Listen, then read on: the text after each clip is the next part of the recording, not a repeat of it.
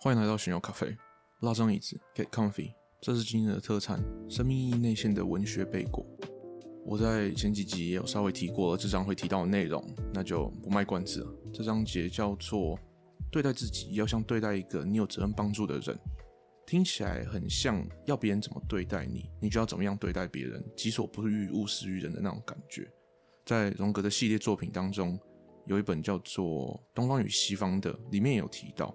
但在书中是更深的反思，这个来自东方的嗯谚语，荣格并不把“己所不欲，勿施于人”当成一个结论，一个要对你的身边的人好的结论，而是把它当成一个问题。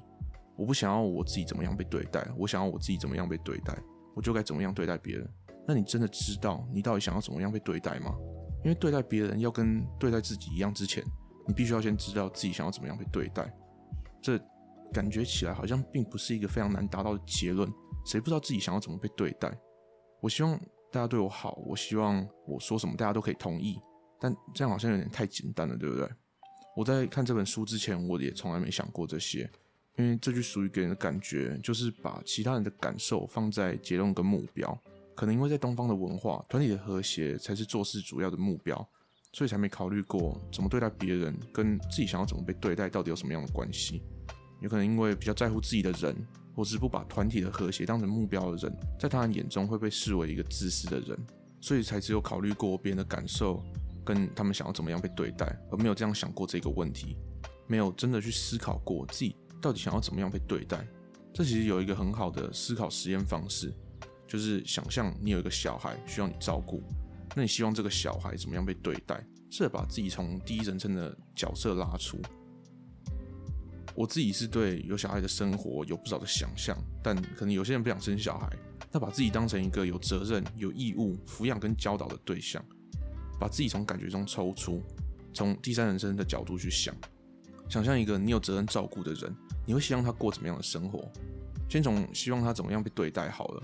我绝对不希望有任何人欺负他，但同时被欺负过，他会有平常人得不到的想法跟感受，这一定有他的价值，对吧？希望他受到适量有建设性的批评，但我也希望有人打从心里就真的讨厌他，这样他才有办法拥有分别意见的智慧。因为一个分不出真假的意见的人，比绝不参考大家意见的人辛苦太多了。我不会希望他中大乐透，因为他需要努力靠自己养活自己，他才会知道金钱的价值、工作的重要。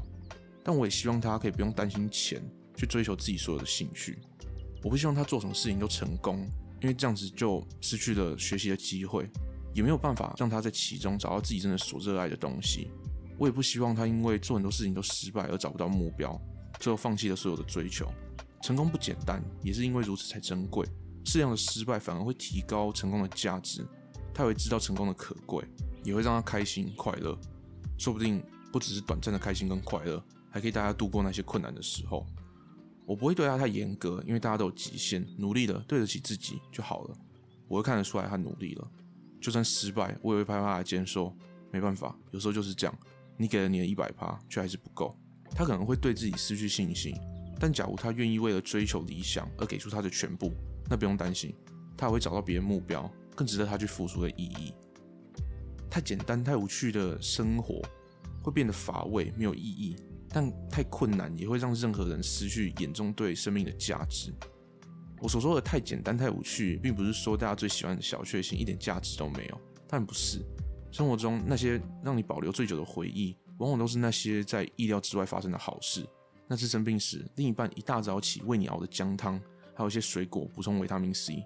虽然姜茶辣到你早八想睡都睡不着了，虽然咳嗽不能吃太甜的水果，但你永远都忘不了当下的感觉。这可能。不算小确幸了，这个例子可能感觉比较像意料之外的好事。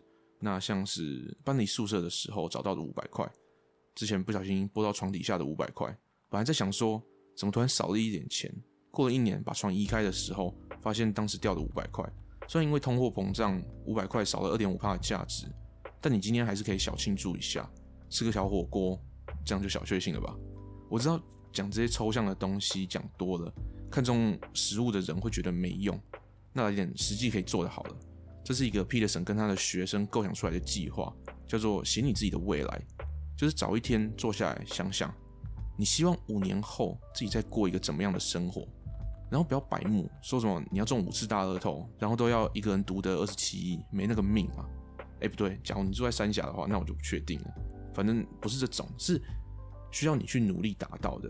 然后假设所有的一切你都有可能拿到，你都有可能得到手，你会想要什么东西？假如什么都可以，在合理的范围内，什么都可以，你真的想要什么东西？稳定的工作吗？录取你梦寐以求的工作吗？写一本小说，然后找到出版社吗？出道让你的歌声被全世界的人都听到吗？加入 One Million Dance Studio 当编舞者吗？可能五年有点短，那先不用在意时间，重点是你要真的考虑你到底想要什么东西。你可能对职业没有太多幻想，那生活呢？人生还有好多象限可以让你思考。想交女朋友，想找一个真的不只可以聊生活，还要互相关心近况，有问题会互相问的朋友，还是想跟因为之前吵架关系变差的爸爸妈妈。重新接回那段关系，有了这些远的目标之后，写下来，牢记在心。别忘了你努力的原因跟目标，慢慢的把这些目标分割成小小的阶梯，一步一步踏上去。有些会比想象的高，可能会不小心滑倒，但记得看着阶梯最上方的是什么。有可能每一段时间，阶梯上面的东西会改变，从这家梦寐以求的公司变成另外一家，从小说家变成编剧或导演，从想交女朋友变成想交男朋友。没有啦，没说不对，只是有点晚熟哦，或者是都喜欢，反正没差，喜欢谁就喜欢谁。但别因为阶梯最上方的东西变了，你就觉得你之前爬的都没有用了。你还是比原本还高，你还是努力了，那些努力让你成长，也给了你意义，这些才是最宝贵的东西。因为人生不能用结果论来看，这是场无限的游戏，没有输赢，重点是过程。那些努力的过程跟给你动力努力的事物，在爬这些过程，你也会慢慢的比原本耀眼。这个耀眼的意思比较像是你会是一个正向的影响，你会影响到的人就越来越多。但是我有了这些目标，我知道了我想要变成什么样子，为什么我还是没办法对自己好？为什么我还是踏不出往那个目标的第一步？我为什么觉得我还是没有资格拥有那些？我想用对那个想象的小孩的方式对待我自己，但为什么这本书我已经看了三遍了，我还是没办法完全接受自己？接受自己所有的缺点，所有的不完美，接受我们可能就是永远达不到完美的人。为什么会对自己这么严厉？为什么不好好照顾自己？为什么感冒的时候不去看医生？为什么手受伤了不擦药？是我懒吗？应该不是，因为假如我朋友过敏很严重的话，我会是第一个帮他查为什么过敏的人，第一个帮他查是不是因为空气不好，那可以怎么改变？假如有养狗养猫，我一定会好好对待这些宠物。所以我应该是有责任感的，我也不懒惰。那为什么我对自己的方式跟对别人的方式，甚至对动物的方式差这么多？但也不是只有我这样子而已。百分之三十跟医生拿处方签的人根本不会去领药，再接下来三十趴根本不会用正确的方式服这些药。但是这些主人都会用正确的方式给动物吃药，所以到底怎么了？我知道我想要怎么样被对待了。我为什么还是做不出来？我为什么没办法对自己好？因为人有很强的自我意识，我们都很清楚我们所做过的一切。我记得我在小六的时候的舞蹈表演跳错，虽然没有人发现，但我到现在还是记得一清二楚，有多丢脸。我知道我在国中的种种屁孩行为，很大的原因只是因为想要看起来帅，至少在那个时候大家眼中帅，乱丢垃圾啊，跟老师对呛啊，表现的好像什么都不在乎。我知道我在国中准备考高中的时候，在补习班有多废，浪费了多少时间跟钱在上课睡觉。我很清楚，我应该努力考一间高中。我很清楚，只要努力一下下，我就可以考一间不错的学校了。但我就是懒，我就是不想读，因为我对那些东西真的一点兴趣都没有。我很清楚，我没有尽我所能的达到我所有能做的一切。我知道我对我在乎的人可以多严厉，对他们可以多刻薄。我希望他们好。但常常用错方式，反而造成了反效果。我知道我在讨厌一个人的时候，可以对他明明合理的行为有多少不合理的批评，自以为在追求真相，却把很多自己主观的感觉带到了讨论当中。我知道我伤害过了多少人，不管是有意还是无意的，不管是朋友还是亲人，因为自私的理由所以分手的，在一起没有办法改掉坏习惯而让对方失望的。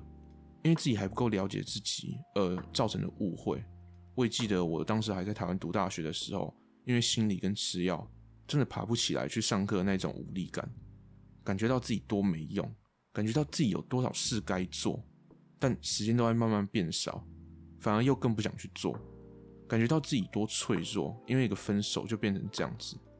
谈恋爱，假如比喻成打仗，感觉有点怪怪的，但其实真的蛮类似的。但对方并不是你的敌人，敌人是那些你们在一起时会面临到的困难。感情结束时，两个人会像服完役的士兵。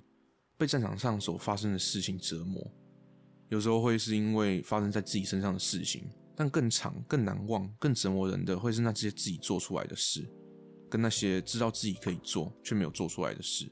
回到家，回到自己的生活圈，那些想象的未来、解决完问题的样子，还是会继续在脑中重复，连睡觉都要梦到。还有那些因为自尊做出来的烂决定，因为情绪说出来的气话。接受自己这些糗事、弱点、过错、缺点，需要时间，说不定一辈子都忘不了，但也没关系，因为这是一个存在主义的问题，意思是所有的人类从古到今到未来，都会需要学着接受自己，都要学着跟自己相处，跟自己所做过的一切相处。所以大家其实都不太好，都有缺点，所以也不要对别人好吗？没有没有没有，意思是大家都会经历这些痛苦。大家都很脆弱，大家都有坏的那一面，大家都有好多该做的却没做的，但大家也都有那么一点点可以贡献给这世界。你也不是只有你而已，你的心里是由好多个不同的部分所组成的。这是精神分析我最喜欢的，也让我最有共鸣的地方。你有好多好多不同的目标，你有好多好多不同的欲望，这些不同的部分，我们说角色好了，都有自己想做的。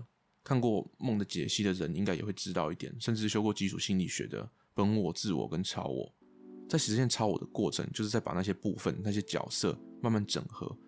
在荣格的心理学当中，这个叫做个体化。假如我真的只有理性的我的话，我干嘛不把这些该做的事情写下来，然后一一去完成就好了？我为什么不靠我的意志力把这些事情全部完成就好了？我为什么不把这些对自己的反感都一一列下来，然后就让自己不这样子觉得就好了？因为人不是钢琴上的按键，但这样说也不是就是要大家把那些冲动跟欲望、情绪跟想象当成有同样的重要性的目标，然后放弃了实现超我或个体化，而是学着跟自己沟通、跟自己相处。因为这些角色当中也有那个对自己最严厉的法官，知道你的一切过去，时时刻刻都在纠正跟告诫你，晚上睡不着时批评你，跟你老实的说你有多少事没做的那个法官。但这法官也会告诉你，一个有智慧、一个希望你变好的人会希望你怎么做；一个有责任帮助你的人会希望你怎么做。所以，对待自己要像对待一个你有责任帮助的人一样。不管怎么样，你所做的一切还是会影响到身边的人。当你做出对的决定、有意义的决定，不一定是简单或是会让你开心的选择，而是会让你觉得有意义的选择时，追求那些让你越来越耀眼的目标时，你就会开始照亮这个世界。就算只有那么一点点而已，因为我们所有人都需要。因为当这世界开始昏暗时，变得孤单冷漠时，一切只会不断加剧。所以我们需要你，我们需要每一个你，甚至可以说，你有道德义务上的责任要照顾好你自己，因为你有跟每一个人一样都有的价值。这样做之后，生命也会过得比较好一点。你也会把一个独特的光带到这个世界上，也会更尊重自己，变成一个比较好的榜样。